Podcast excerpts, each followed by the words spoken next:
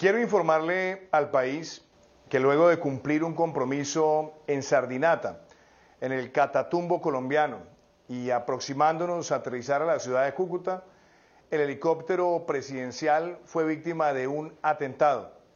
Nos encontrábamos en el helicóptero del señor ministro de la Defensa, el ministro del Interior, el gobernador de Norte de Santander y mi persona. Tanto el dispositivo aéreo como la capacidad de la aeronave evitaron que ocurriera algo letal. Lo cierto es que es un atentado cobarde, donde se ven impactos de bala a la aeronave presidencial.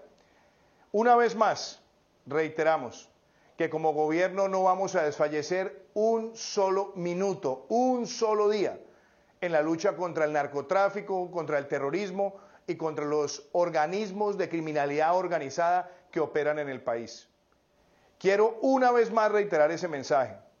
Aquí no nos amedrentan con violencia, ni nos amedrentan con actos de terrorismo. Nuestro Estado es fuerte y Colombia es fuerte para enfrentar estas amenazas. Seguiremos trabajando todos los días y demostrando que el Estado hace presencia en cualquier lugar del territorio. Le damos instrucciones muy claras también a todo el equipo de seguridad de ir detrás de quienes dispararon contra la aeronave y pusieron en riesgo también la vida de otras personas. Pero el mensaje es que Colombia sigue siempre fuerte enfrentando la criminalidad y nuestras instituciones están por encima de cualquier amenaza. Muchísimas gracias.